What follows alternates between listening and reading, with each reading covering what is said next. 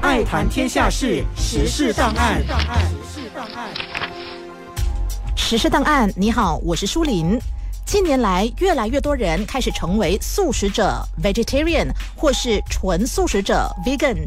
素食饮食正在全球日益流行起来。你知道吗？美国一项调查发现，只有百分之二十四的纯素食者是男性。而从全球范围来看，无论是北欧的瑞典，还是南半球的澳大利亚，以及全世界各个角落，男性素食或是纯素食者的人数大大少于女性。这又是为什么呢？我们先以二零一二年一家连锁快餐店在中国推出的一个广告片为例。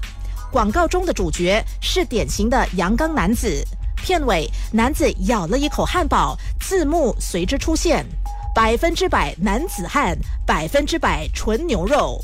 从这则广告足以看出男人和肉的不解之缘。其实心理学家们早就注意到这个现象，也给出了许多令人信服的解释。其中一个可能性与男子汉形象有关。男性会担心自己不够男子汉，无疑有的男人担心吃素可能影响自己作为男子汉的形象。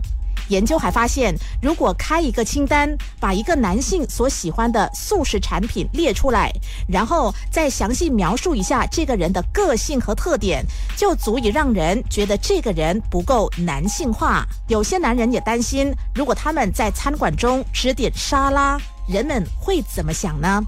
另外，心理学家认为，这也与人类过去的狩猎历史有关。肉是一种珍贵的食物，特别是在过去父权制社会中，也象征着一种地位，所以男性有食肉的优先权。同时，十九世纪的市场营销也对此起了推波助澜的作用。当时，女性去餐馆用餐已经渐渐被社会所接受。于是，餐馆和广告商们就在思考商量哪一种食物更适合女性。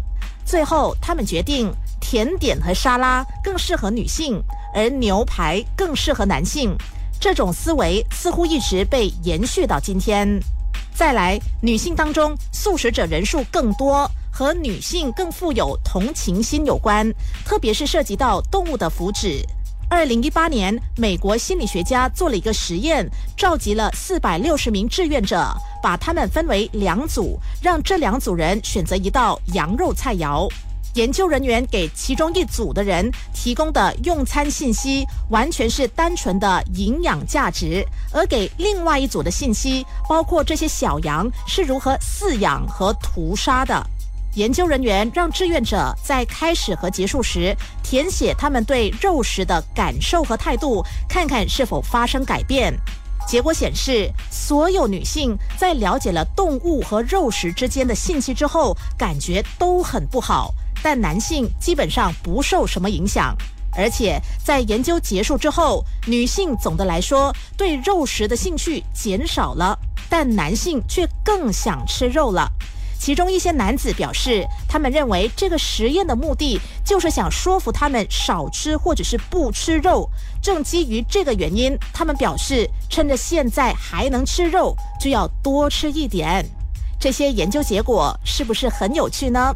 无论为了什么原因吃素，可以肯定的是，女性素食者在全球各地显然遥遥领先，占了上风。爱谈天下事，时事档案。时事档案。